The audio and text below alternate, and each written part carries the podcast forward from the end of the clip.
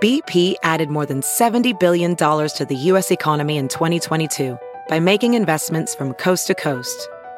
Investments like building charging hubs for fleets of electric buses in California and starting up new infrastructure in the Gulf of Mexico. It's and, not or. See what doing both means for energy nationwide at bp.com slash investing in America. You're listening to the Big Party Show, on Omaha's number one hit music station. Channel 941. if you were looking for a way to uh, um, spend some cash, there you could always uh, go ahead and load up on these. You can have flatulence jeans. What are they? these? Claim to stop your farts from smelling, and they are not cheap. They're out of the UK. They'll cost about hundred and fifty dollars uh, per per pair. But the price tag is you'll get a pair of flatulence de- jeans. It's designed to eliminate any odors created by farts. It's When you created start by- with your underwear, I thought they said that there They was have underwear, underwear, that too. did that. They do. As well as underwear and jeans, the company also makes pajama bottoms. It's a company called Shreddies. And they say Shreddies. their products can be worn by anyone, but they are especially ideal for those suffering with flatulent issues. You're gonna get a couple pairs, Molly. Dude, on my Christmas list, top corner, absolutely disgusting. It'd be like buying shirts to wear when you have an upset stomach. Yeah, I agree. I mean, I just- there's, there's more efficient ways to treat your problem than the clothes you wear. How about check your diet? There you go. How about that. try some Beano? oh, or hit the other room. That's my problem. I just I just gotten lazy in the house. you're not afraid of just letting No. it fly. I blame it on the dog. Now what we have dogs? Has Wileen gotten to the point where Not yet. I mean, Where she there wants is a to leave me. breaking point in every relationship where Yeah. you're just like, okay, I get it. We're I agree. comfortable with one another. I give her this look, thinking that you know, because Jeff has to deal with it sometimes, and not that I'm a, uh, it's an issue, but I, I just can't hear them. So th- sometimes they're louder than they need to be, and so when I don't hear them, I'll do this look over to Wileen, and she goes, "You really need to change that look. That's the who farted look. that was obviously you. That's about it, you know." But Can't you I mean, feel them? I mean, I know you yes. can't hear It's not them. but- accident. Oh, I mean, he's I'd on have purpose. issues He's if they're always leaning accidents. over. Yeah. Like he's like a lean over, like gr- hand on his butt kind of guy. But he's not at home on his couch. He's doing it in a cubicle with like women in the same room. they got headsets on. And he'll They- always be like, "What?" He's sitting right next to me. Bang! Loud as plain as day. And I'll go, "Uh oh," and he'll go, "You heard that?" Yeah. Everyone in the entire room did because you just farted out loud at work. I mean, dude, there's a special place in hell for public farters. well, I you didn't- can't just make yourself at that much at home at work. Why not? I, love it here. I love it here. Come on. I mean, I wear We'd love it if you sweatpants. loved it a little less. I mean, I'm just saying, uh, uh, just out of respect for uh, for the you know just the industry, maybe excuse yourself or hold it. That's always my thing. Can't you just hold it? Well, Oh, you No. fart too, Molly. That you would- tell me. that Barely would- you can. That would require an ounce of restraint and self-respect.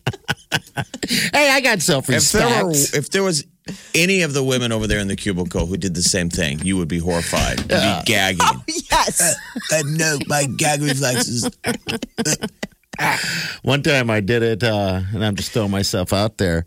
Uh, I did it, and I didn't because no one was back there. It was like early in the morning, and Mm-hmm. then and I'm getting my stuff together. And as I'm walking over, Donna, who works at the, our sister station, stood up to do to walk to the studio. I had no idea she was there.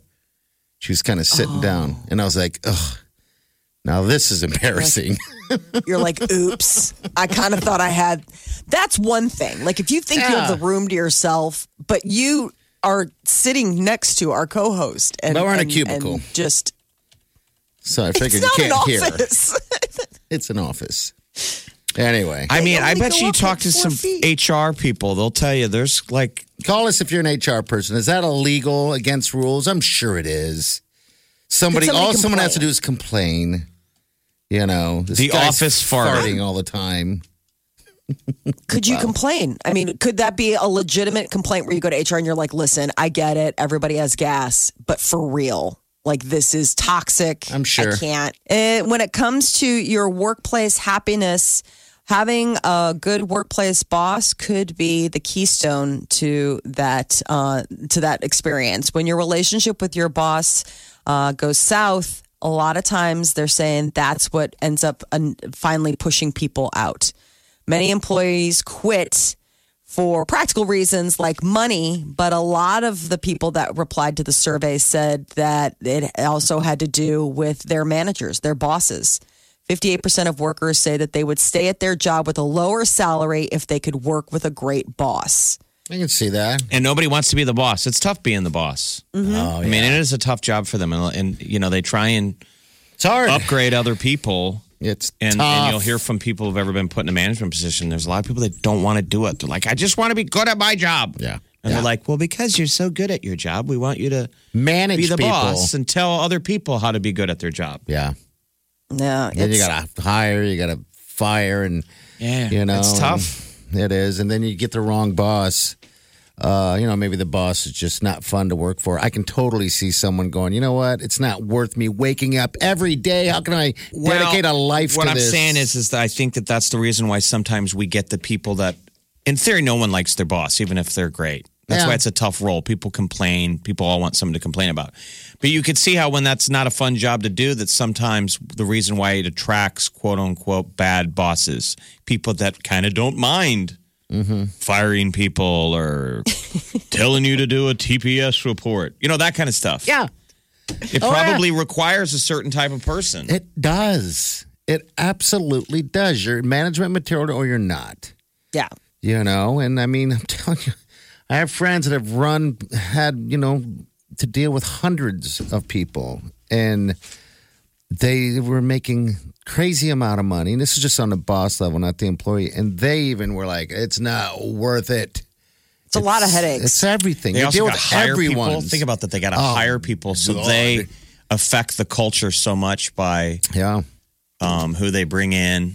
You just wish that that that the boss's boss, the tip top of the management, put Mm-hmm. more value in the personal relationship aspect of it. But maybe that's pie in the sky. Could At be. the end of the day, they just want bean counters. yeah That get it done Keep so we can keep expenses down. Right. Bottom line, uh, yeah, because one of the other things that they noted when they were talking to people about, you know, what it makes a bad a bad office environment can also drive employees out Toxic. the door. Yeah, yeah you know, when they don't feel like you belong. You know, have you ever worked places where you're like you just don't click with anybody, and it just it makes it no fun. You I go feel in like that every down day. at the uh, strip club where I, I recently started working. I don't feel like That's I always sad. fit in with the rest of the, the guys. you're the voice Maybe I'm not as hot as the rest of them, but you know what? They're not going to force me out. You Hell keep bringing no. those baskets of muffins; they'll come around. I mean, you just keep bringing those treats. The guys all tell me none of these ladies are here for you, bro. I'm like, I'll find my audience.